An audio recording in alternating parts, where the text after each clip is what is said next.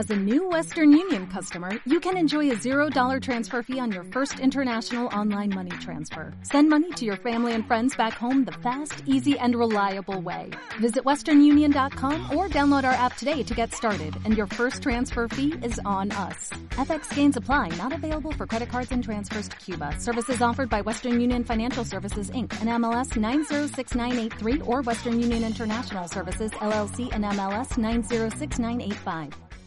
With the Lucky Land slots, you can get lucky just about anywhere. This is your captain speaking. Uh, we've got clear runway and the weather's fine, but we're just going to circle up here a while and uh, get lucky. No, no, nothing like that. It's just these cash prizes add up quick. So I suggest you sit back, keep your tray table upright, and start getting lucky. Play for free at LuckyLandSlots.com. Are you feeling lucky? No purchase necessary. Void where prohibited by law. 18 plus terms and conditions apply. See website for details. Equilibrio entre alma, mente y cuerpo. Bienvenidos a Sanamente, la cita con el bienestar. Dirige Santiago Rojas.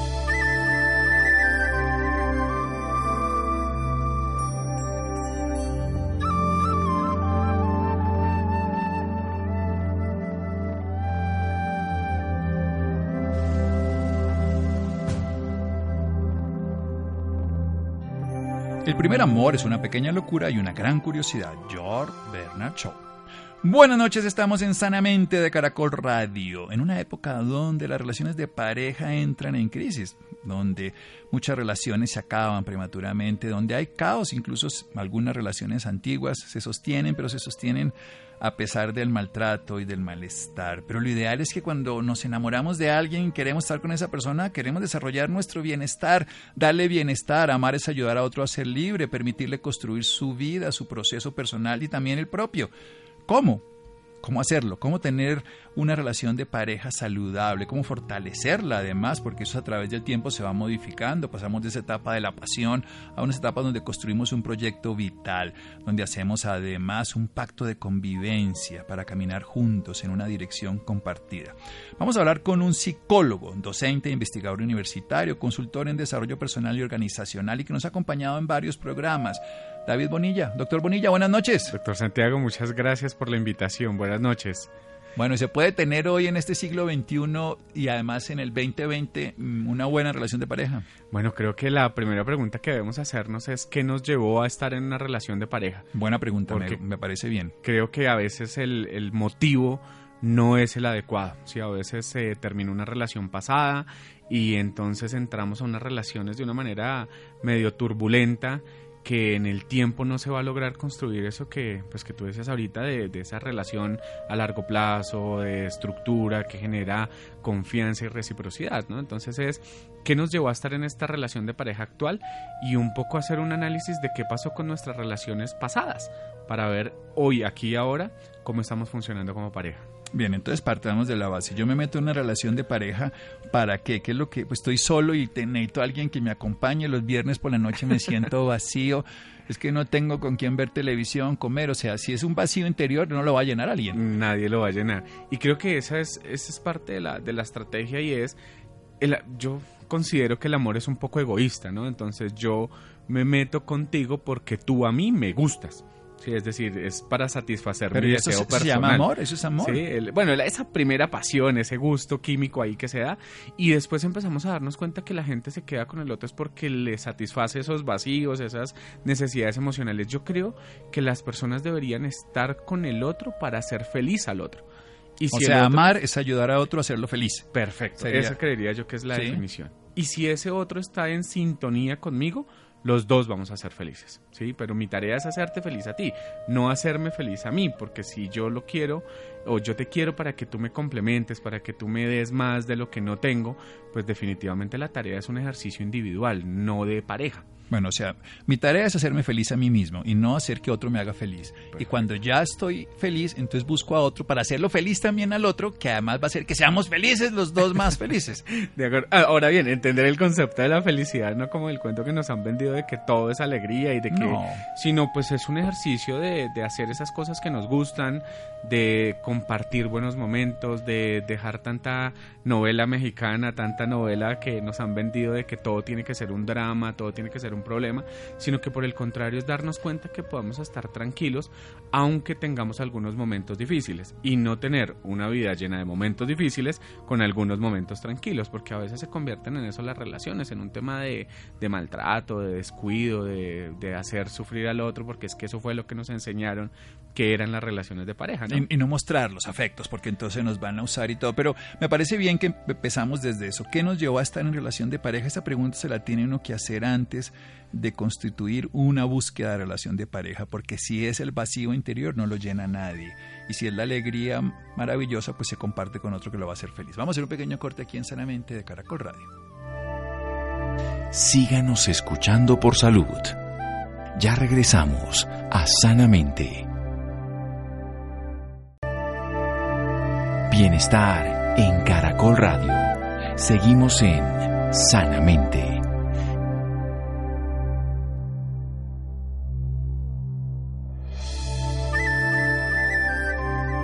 Seguimos en Sanamente de Caracol Radio, psicólogo, docente, investigador universitario, consultor en desarrollo personal y organizacional, CEO en Conexiones Consultoría y director del Congreso Internacional de Psicología Online.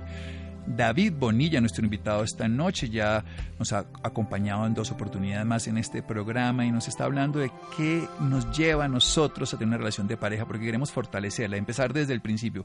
¿Por qué me quiero yo meter en una relación de pareja? Porque amar es ayudar a otro a hacerlo feliz. Y por supuesto, primero nuestra función es ser feliz con nosotros mismos. Cantinflas decía, la primera misión del ser humano es ser feliz y la segunda, ser feliz a los demás. O sea que él hablaba del amor en un sentido, y no estamos hablando idílico, ni siquiera estamos hablando pues de esto de Corintellado, ni de pues todos los cuentos de hadas, sino de la simpleza de la felicidad, asumir la vida con naturalidad, de poder abarcar todo lo que ocurre desde una visión donde podemos crecer, aprender, disfrutar. Yo sí creo que la vida es un, es un ambiente de felicidad. Por supuesto, cada uno lo puede ver lo que le queda faltando. Siempre nos podemos ver el mugrecito que está encima de la mesa o ver la posibilidad que tenemos la mesa para disfrutar esa vida.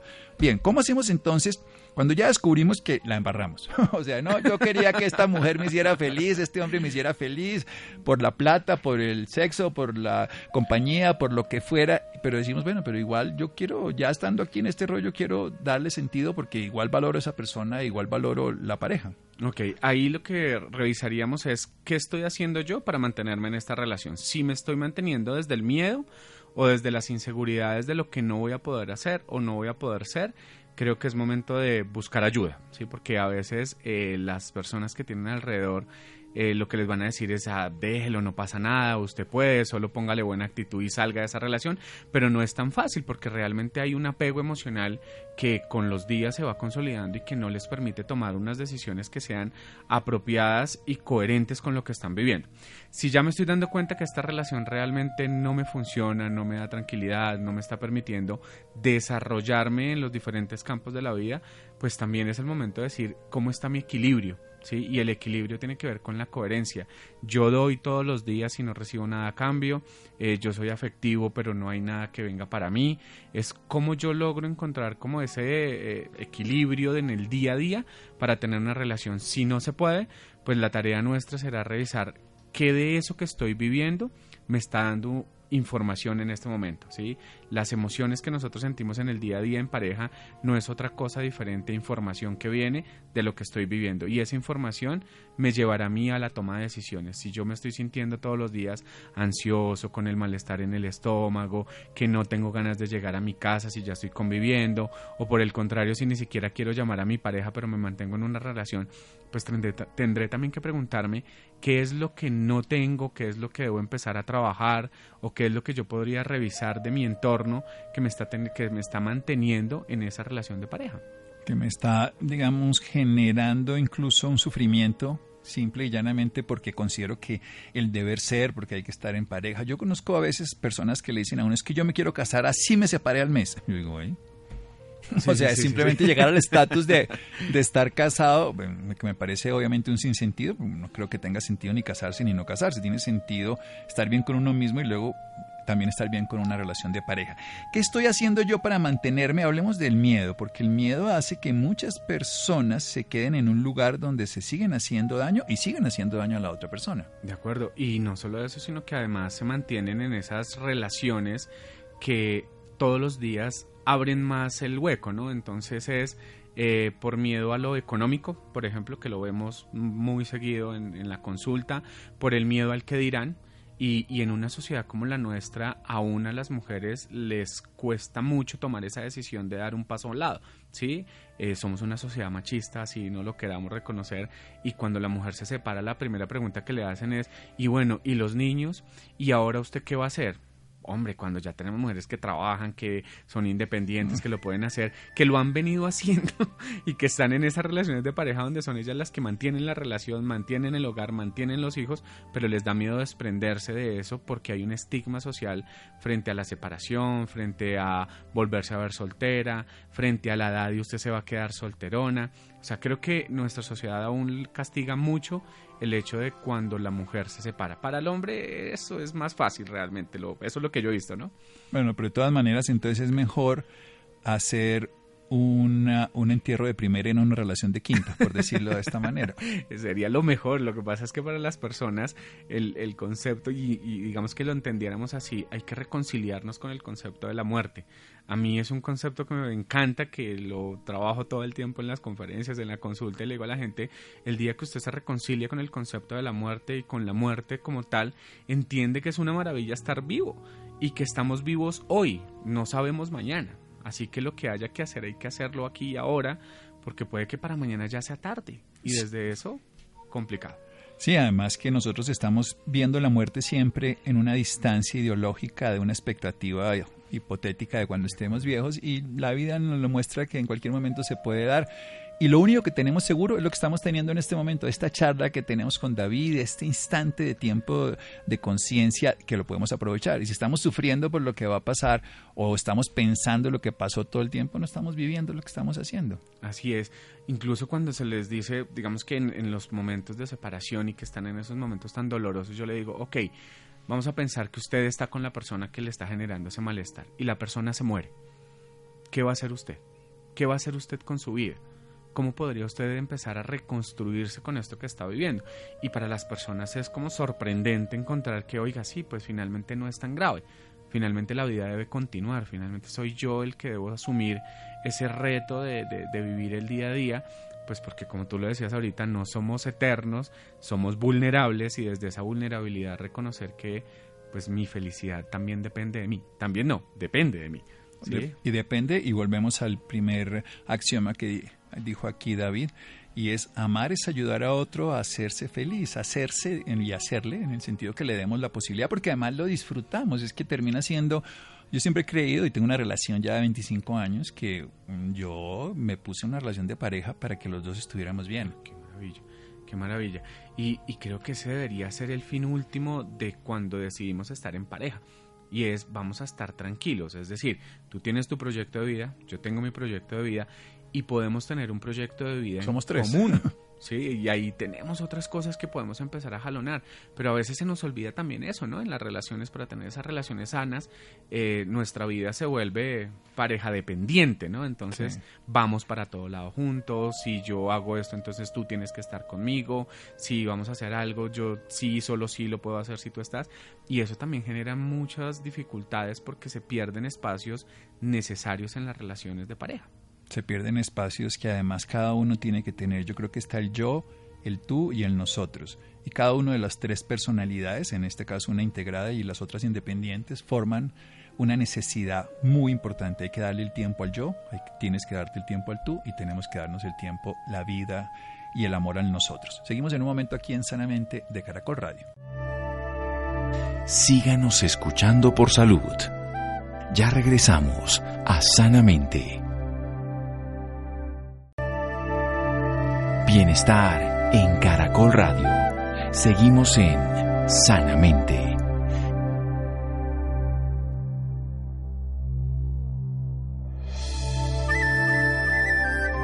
Seguimos en Sanamente de Caracol Radio, psicólogo docente e investigador universitario, consultor en desarrollo personal y organizacional, CEO en Conexiones Consultorías y director del Congreso Internacional de Psicología Online. David Bonilla, nuestro invitado esta noche, que nos está hablando de una reflexión sobre cómo podemos tener mejores relaciones de pareja, pero tenemos que empezar cuál es la motivación, el móvil, el impulso que nos lleva a tener una relación de parejas, si es la soledad, si es la angustia, si es la falta de plan, si son las creencias internas, jamás esa otra persona nos va a dar y lo vamos a culpar y lo vamos a responsabilizar de nuestro bienestar. A todo el que le demos el honor de hacernos feliz, también le estamos dando el poder de hacernos sufrir, porque le estamos entregando las llaves de nuestro bienestar que son propias y muy, pero muy claramente internas de nosotros mismos. Y también qué estoy haciendo para quedarme en esta relación de pareja. Hablábamos del miedo, el miedo que hace que no nos salgamos de una relación inadecuada y también hablamos del apego. Hablemos un poco de este apego que es como el común de las relaciones y que además la gente siente que si no hay apego no está bien y que pensamos que todos somos como árboles, tenemos que seguir plantados todo el tiempo en el mismo sitio cuando en realidad somos aves que tenemos alas para volar. Sí, así sea juntos. así sea juntos, no, incluso es más fácil volar cuando tienes al otro lado porque el, viento pega menos duro. Eh, para mí el apego es el miedo que tengo a no sentir lo que siento cuando tú estás. Sí, y es un tema, pues digamos que yo lo he visto ahí neurológico, eh, químico cerebral, porque cuando yo estoy contigo tú te vuelves mi fuente de reforzadores.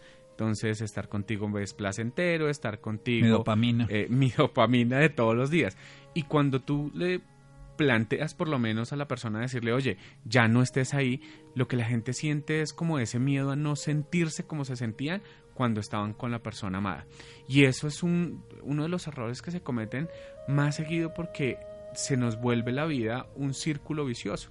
Y el día que la pareja no está, porque decide no estar, que tenemos el derecho a decidir no estar, o porque simplemente no queremos, o porque se nos acabó la vida, el otro queda sin piso.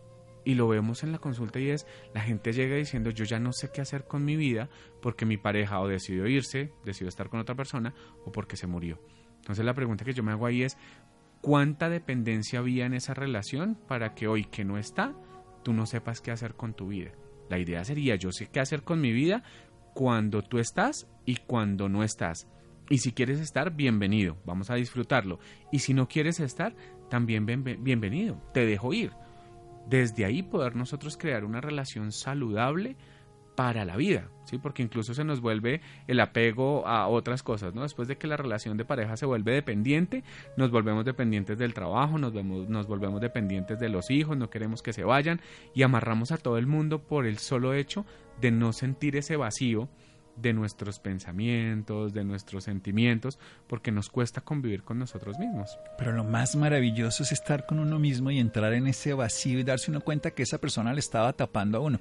Uno lo descubre en los duelos. Cuando alguien se muere, uno se da cuenta que le estaba tapando un vacío interior. Y cuando se da cuenta de eso, ya no culpa al otro, sino va y va, agradece lo que le estaba haciendo. Le estaba sirviendo a uno de cortina, de ventana, de puerta, de un frío exterior interior. Y luego se va uno y mira ese frío, ese vacío interior y lo llena de uno mismo, porque es lo único que lo puede llenar. Nada afuera lo llena a uno suficiente. Le puedes tapar ahí, como digo, el frío que viene, pero no le puede servir a uno para llenarlo. ¿Cómo llenar ese mundo interior precisamente? Bueno, para mí la tarea es primero generar actividades placenteras, es decir, el, yo, el tú y el nosotros deben estar divididos, ¿sí? Hay cosas que a mí me gustan, que a ti no te gustan y está perfecto, ¿sí? Si te gusta salir con tus amigos o con tus amigas, sal, incluso es necesario porque cuando tú sales escuchas eh, a veces lo mal que está en las otras relaciones y te das cuenta que la tuya está como buena. Eh, todas las comparaciones son odiosas, pero a veces funciona. A veces funciona. O incluso para desahogarte, porque las parejas, no sé, eso creo que también es un cliché que nos vendieron y es, tú me debes contar todo y yo te debo contar todo. Uy, no, qué pereza. Hay cosas que yo quiero hablar con mis amigos que tienen que ver conmigo y que tienen que ver contigo para escuchar una, un observador diferente, para, para que me den otra idea. O sea, yo opino de ti, quiero que sepas todas las opiniones que he tenido. no, no, no, qué pereza. Entonces, esos espacios creo yo que, nos, que son muy saludables para, para una relación de pareja, el tener hobbies, el compartir un proyecto de vida juntos. Yo también veo muchas parejas que dicen, yo estoy en pareja, pero mi proyecto de vida no negocio absolutamente nada. Entonces, Bueno, Pues- volvemos a lo mismo. Entonces, ¿qué estamos haciendo ahí con la pareja? ¿Para qué estás en pareja? Entonces quédate solo. Eh, personas que estando en pareja eh, quieren incluir todo el tiempo a la familia. Entonces sí, yo estoy contigo, pero el fin de semana vamos con mi mamá, mi papá, mi hermano, mi primo, mi tío, mi amigo. Ey, si nos metimos en parejas porque tú y yo queremos compartir tiempo también solos. Si tú quieres ir con tu familia está perfecto, si queremos incluirla ocasionalmente perfecto, pero no tiene que estar todo el tiempo porque eso al final termina, ese es el tercero, ¿no? El, el- el amante que, que llamo yo y es, el amante no es simplemente una persona eh, con filiación emocional, puede ser un hijo, puede ser una mamá, puede ser un hermano, o sea, ese tercero que está todo el tiempo eh, interfiriendo en nuestra dinámica de pareja. Entonces es como nosotros generamos espacios saludables para la pareja. Y si están los hijos, eh, ya después de los tres, cuatro meses ellos aprenden también a, a sobrevivir sin nosotros. No dependen de nosotros, se los podemos dejar a alguien de confianza para poder tener algo de vida en pareja que a veces por los hijos se nos olvida completamente. No, y muchas veces, y eso es un modelo obviamente que ya en este siglo no se ve o no se estructura desde ese proyecto, pero el proyecto antes era la idea de tener familia, o sea, no, no pareja, sino familia. Ahora hay parejas y no hay familia. Pues quiero decir, en cuanto a hijos y otros, incluso hoy los muchachos tienen unas, lo que se llamarían una familia multiespecie, o sea, Sí, sí, sí. incluyen perros, gatos y animalitos que los vuelven parte de ese desarrollo. Denos unos tips, porque nos podemos llevar a algo práctico, sobre todo todos los que tenemos pareja, para, para que invirtamos, porque esa sería la forma, invertir en nuestra relación que da réditos en todo sentido, que no simplemente tengamos nosotros como nuestro proyecto de vida por fuera y tengamos que aguantarnos a la señora o al señor, sino que compartamos una parte de nuestra vida. Hay una parte muy íntima que ni siquiera que yo con yo está bien y hay otra parte muy especial que podemos darle lo bello a esa persona que también nos lo comparte. Entonces, unas estrategias prácticas. Bueno, eh, voy a retomar una palabra que usted dijo ahorita y es eh, invertirle. Yo creo que a lo que a ti te interesa le inviertes tiempo y dinero. Sí. Es decir, evalúa cómo está tu tiempo y tu dinero con relación a la pareja. Si no le estás invirtiendo ni tiempo ni dinero, hay que prender una alarma porque hay algo que no está funcionando. Segundo, revisar cuáles son nuestras áreas de interés, saber qué me gusta, qué no me gusta y en ese que me gusta y que no me gusta, tú cómo haces parte de mi vida. Tercero, reconocer que estoy contigo es porque te quiero y no porque te necesito. Sí, porque cuando yo quiero estar contigo es un ejercicio desde la tranquilidad, desde la necesidad es un ejercicio de miedo y que no se va a llenar con absolutamente nada.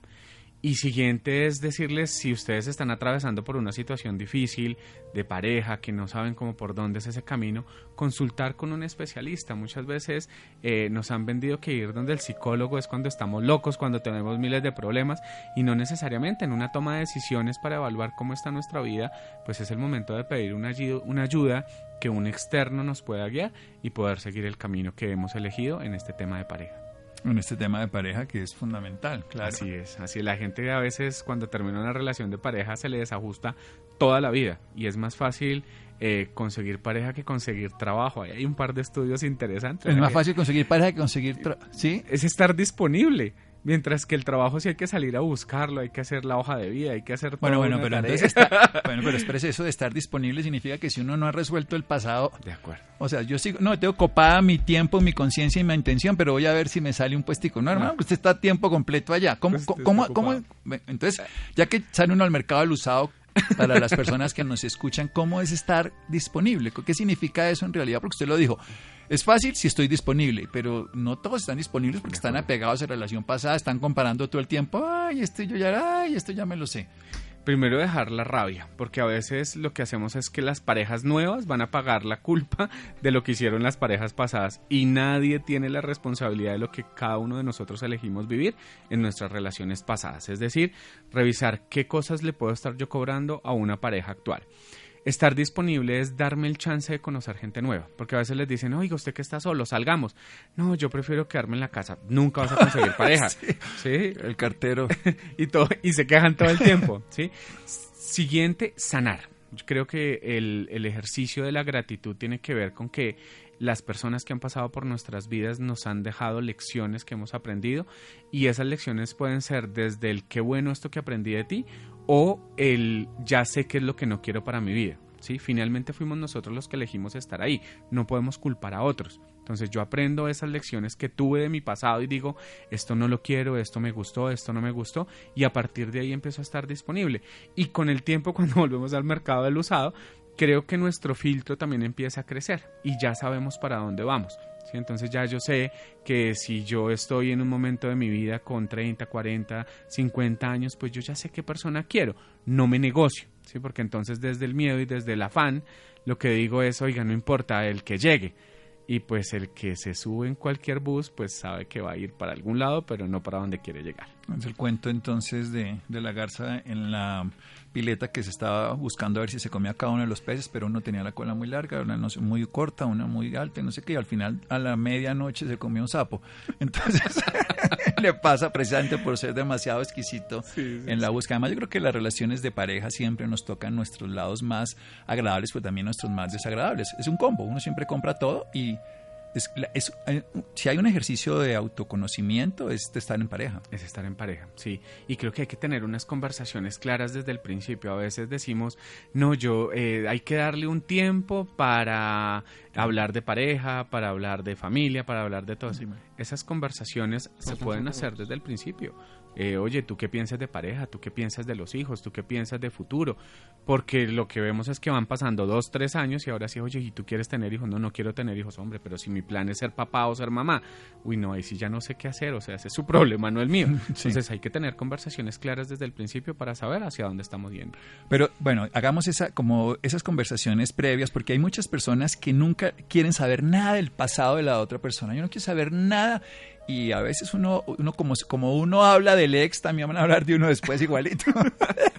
sí, como alguien habla de su ex y ahora habla sí. de bellezas de uno, esa va a ser la conversación en un tiempo de uno. Ese es mi futuro sí. después. eh, yo creo que sí hay conversaciones que uno debe tener, sí, es decir, eh, no sé, hubo infidelidades, cosas como esas, como para también uno ir viendo por dónde es que se está moviendo. Pero también yo digo que hay cosas que son parte del pasado. ¿Sí? Eh, hace poco un paciente eh, armó una pelea con su pareja porque su pareja le dijo que había estado con alguien hacía dos años. O sea, el tipo se empeliculó terrible, ansioso. Y la pregunta es, ¿era necesario tanta información? Sí, es que a veces no somos cuidadosos con la información y damos más detalles de los que se necesitan. Pero si yo necesito saber qué pasó con mi pareja, ¿sí? ¿Cu cuánto tiempo duró en su relación anterior. Eh, eso es como pasar una hoja de vida, o sea, usted va a empezar a mirar... El currículum. Eh, Tema de su currículum sí, sí, emotivo y afectivo, sí. Y a partir de ahí poder tomar decisiones, porque el, yo siempre digo, bueno, listo, no sé, se separó, perfecto, cuáles fueron los motivos y empezar a mirar, no, es que llevo tres separaciones encima. Bueno, pues yo creería no, que tiene ya experiencia, hay, tiene experiencia. ya hay cosas que revisar, porque la primera no dice, bueno, la, la, inexperiencia nos lleva a eso, pero la segunda y la tercera ya creo que hay un tema personal que revisar. Eh, ese pasado es importante, no nos define, yo creo que el, que el pasado no nos define. Muchas personas su pasado hace que generen cambios reales en su vida y desde ese cambio real pueden tener relaciones maravillosas, pero sí es necesario que de manera individual también veamos cuáles han sido esas secuelas de nuestro pasado que aún hoy no nos dejan volar tranquilamente. Bien, ¿y qué hacer con la agresión? Que es una de las cosas que en las parejas ocurre de cualquier, sea, no solamente me refiero a la agresión física, que es la que es más evidente y la que generalmente se actúa de alguna manera, con ley, con todo lo que sea, pero la agresión permanente que se hace a través del decir cosas, de hacer cosas, de molestar al otro, que lo hacemos, le metemos... bullying y todo el tiempo. Sí. Y, y, yo creo que el, eso se siente, ¿sí? Una cosa es que yo eh, sea eh, chistoso, que nos divirtamos juntos, no que yo me divierta contigo, ¿sí? o sea, de me divierta de lo que te hago a ti, porque al final te estoy haciendo daño. Reconocer los pequeños detalles, ¿sí? cualquier cosa que nos haga sentir mal, ahí es una alerta de por aquí hay algo que no está funcionando. Detalles tan pequeños como, eh, oye, ¿y tú por qué te pusiste los tenis que no me gustan? Y me río como si no pasara nada, pero te lo dije. Sí, eso al final queda como la secuelita ahí. Oye, pero es que esa blusa está como muy escotada y me río como si no pasara nada. Al final el mensaje se está mandando de manera solapada y nosotros lo que empieza a pasar es que nuestra autoestima también empieza como a, a, a preguntárselo, ¿no? Oiga, ¿será que sí? ¿Será que este buzo no me quedaba tan bien? ¿O será que es que no me estoy viendo bien? Ahí lo que hay que empezar a revisar es ante cualquier situación de estas hay que comentarlo con otros que muchas veces nos, nos, cerramos y nos aislamos y esas opiniones muchas veces nos van a llevar a nosotros a decir, oiga, creo que necesito ayuda. Para las personas que están siendo maltratadas, por lo general no es fácil reconocer que necesitan la ayuda de un externo muy pocas ocasiones veo yo que la gente sea capaz de salir sola de esos momentos, ¿sí? Porque su autoestima está socavada, su autoconcepto, eh, la capacidad que tienen de creer que pueden hacerlo diferente, ya está eh, maltratada, ¿sí? Y es ahí donde se necesita del profesional que llegue a acompañar en esos momentos y decirle, bueno, ok, habrán unos temas legales, como tú lo decías, y habrán otros que tienen que ver con esa toma de decisiones, no desde lo, desde el impulso y demás, sino desde la emocionalidad real, modulada, y desde la racionalidad de decirle, ok, esto es lo que tú quieres para tu vida, cuál es tu proyecto a futuro y desde ahí puedes ver cómo se le acompaña en esa toma de decisiones, porque finalmente eh, se crea una necesidad de ese maltrato y las personas empiezan a, ver que si no está esa persona, ¿quién las va a querer, comillas, como los, los que los quería ese que les está maltratando? Porque se genera una relación ahí como extraña entre el maltratador Porque te quiero, te aporrio, sería la frase cotidiana. Muy bien. Bueno, ¿dónde lo podemos ubicar? Y cuéntenos esto del Congreso Internacional de Psicología Online en un minutito. Bueno, en mis redes sociales estoy como David Bonilla Macías, ahí me encuentran en toda la información, conexiones de CT. Y bueno, el Congreso ha sido una eh, idea que hemos tenido de llevar la psicología a todas las personas. Ahorita abrimos un canal que se llama Mucha Mente, donde estamos generando información de valor para las Sanamente no, sino mucha mente. sí, sí, sí, sí, sí, ahí al lado, ahí al lado. Esa es la finalidad, poder brindarle a las personas eh, de esta manera información de valor. Entonces, en las redes sociales, David Bonilla Macías, y un teléfono de un consultorio o una cosa, de, ¿todas se usa esas cosas o no? Eh, sí, sí, sí, todavía se usa. la ah, página es conexionesconsultorías.com. Conexionesconsultorías.com y me pueden escribir por WhatsApp al 318-282-1806. 282-1806. 318-282-1806. David Bonilla Macías en las redes sociales, conexionesconsultorías.com. Muy bien, muchísimas gracias. Doctor, a usted muchísimas gracias. Un placer estar acá. Bueno, seguimos en Sanamente de Caracol Radio. Síganos escuchando por salud. Ya regresamos a Sanamente.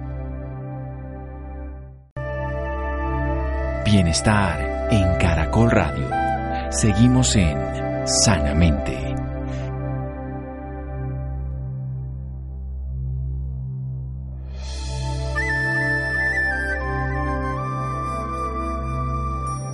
Seguimos en Sanamente de Caracol Radio. Los interesados en el tema anterior, www.congresodepsicologiaonline.com. Bien, vamos a hablar sobre otro tema diferente, las hernias en Colombia. Fundamentalmente en un simposio sobre cirugía de pared abdominal realizado este mes, los especialistas de la Clínica del Country y la Clínica de la Colina presentaron más de 200 cirujanos de todo el país las ventajas de uso de técnicas quirúrgicas de mínima invasión. Laura, buenas noches. Santiago, muy buenas noches para usted y para todas las personas que nos sintonizan a esta hora. Para hablarnos más sobre este tema, esta noche nos acompaña el cirujano Mauricio Basto. Él es jefe del Departamento de Cirugía de la Clínica Colina y el Country. Doctor Mauricio, muy buenas noches y bienvenido sanamente de Caracol Radio. Buenas noches, Laura. Muchas gracias por, por la atención. Bueno, doctor, para empezar y contextualizar un poco más a nuestros oyentes, háblenos sobre las hernias. ¿Qué son? Bueno, mira, básicamente las hernias son una patología eh, realmente frecuente en nuestro medio. Es la, eh, digamos que, principal causa de cirugías em, que hacemos nosotros los cirujanos generales y se definen básicamente como defectos anatómicos anormales o ampliación del tamaño anormal de algunas estructuras que normalmente están presentes y por las cuales eh, puede protruir el contenido intraabdominal. Traducido en otras palabras es un anillo que se dilata y que permite el paso anormal de estructuras que pueden poner en riesgo la integridad de los pacientes.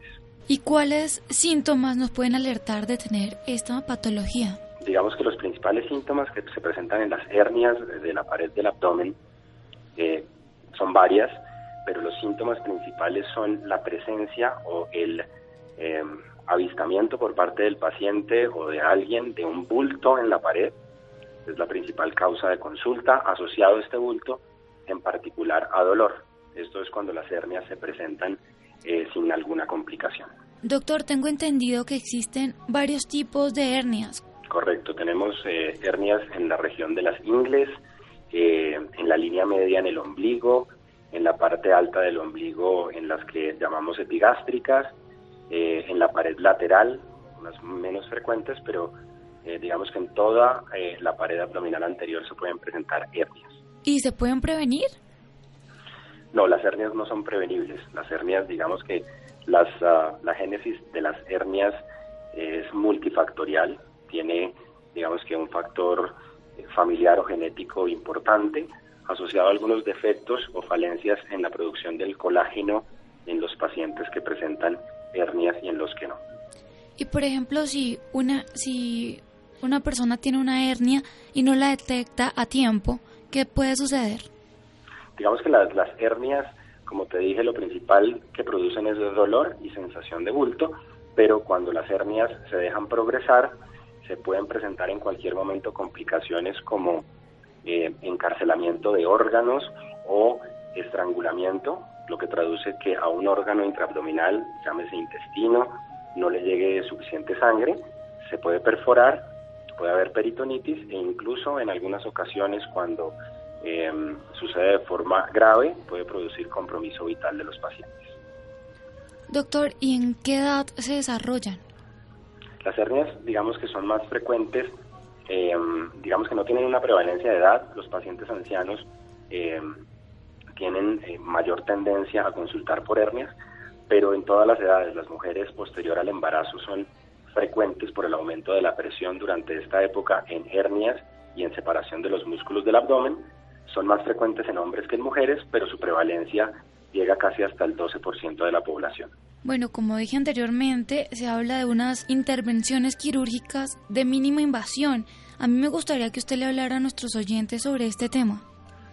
Claro que sí. Digamos que esto no es un tema nuevo, es un tema que viene hace bastantes años en el mundo. En Colombia hay una corriente muy fuerte de cirujanos que, em, viendo los beneficios de las técnicas de mínima invasión, en otras cirugías y las vemos eh, específicamente en hernia con eh, resultados de menor dolor, menor incapacidad y recuperación más pronta para la actividad de los pacientes. Eh, digamos que nos entrenamos y somos un apasionados, somos apasionados en este tema de corregir las hernias por invasión mínima. La invasión mínima traduce en abordajes por la paroscopia, abordajes con incisiones más pequeñas, abordajes menos dolorosos, con menos riesgos de sangrado y complicaciones. Doctor, ¿y qué otros tratamientos existen para esto? No, para la hernia solo existe el tratamiento quirúrgico. La hernia solamente tiene una cura y es operarla. ¿Y en algunos casos eh, no, se, no se opera o tiene que operarse siempre? Digamos que dependerá de las condiciones del paciente. Los pacientes que se operan de hernia deben estar en unas condiciones eh, óptimas si se hace de forma programada, si se hace de forma urgente, digamos que el alistamiento del paciente dependerá de la institución donde lleguen, pero em, digamos que paciente con hernia sintomática debe ser operado. Bueno, ¿y esto puede ser presentado eh, más en hombres o en mujeres? Es más frecuente en hombres, como te dije, casi el 12%, y en mujeres eh, 8% de la población puede presentar hernias. Bueno, doctor, ya para finalizar, a mí me gustaría que usted le dijera a nuestros oyentes algún consejo sobre este tema. ¿Qué puedo decir yo? Que el reparo herniario es quizá la cirugía más frecuentemente realizada por el cirujano general. Que la técnica a escoger depende del cirujano y su entrenamiento, del centro hospitalario y sus recursos, de la hernia y del paciente. Em, la técnica ideal a utilizar es la técnica de mínima invasión o cirugía por laparoscopia para casi todo tipo de hernias. Em, y que, digamos, cuando presenten algún síntoma por abultamiento doloroso de cualquier sitio de la pared abdominal, te recomendamos inmediatamente consultar con un cirujano. Y los oyentes que estén interesados en este tema, ¿dónde lo pueden encontrar, doctor? Como mencionamos al principio, yo soy el eh, jefe de cirugía del Departamento de Cirugía de las Clínicas Contricolina y hago parte de un grupo de especialistas que manejamos hernia como grupo de pared abdominal y abdomen catastrófico de la, de la clínica del Country. Entonces, acá en la clínica del country nos pueden ubicar eh, fácilmente. Bueno, doctor Mauricio Basto, muchísimas gracias por esta valiosa información y por acompañarnos esta noche en Sanamente de Caracol Radio. Laura, muchísimas gracias a ti por la oportunidad y un saludo pues para todos los oyentes. Muchas gracias Laura, Jonathan, por Ricardo Bedoya, Jessy Rodríguez. Quédense con una voz en el camino con Ley Martin. Caracol piensa en ti. Muy buenas noches.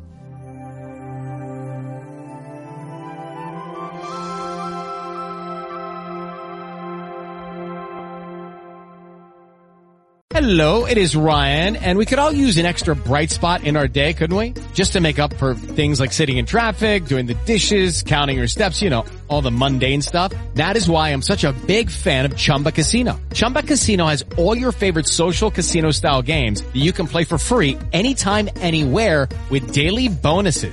That should brighten your day a little.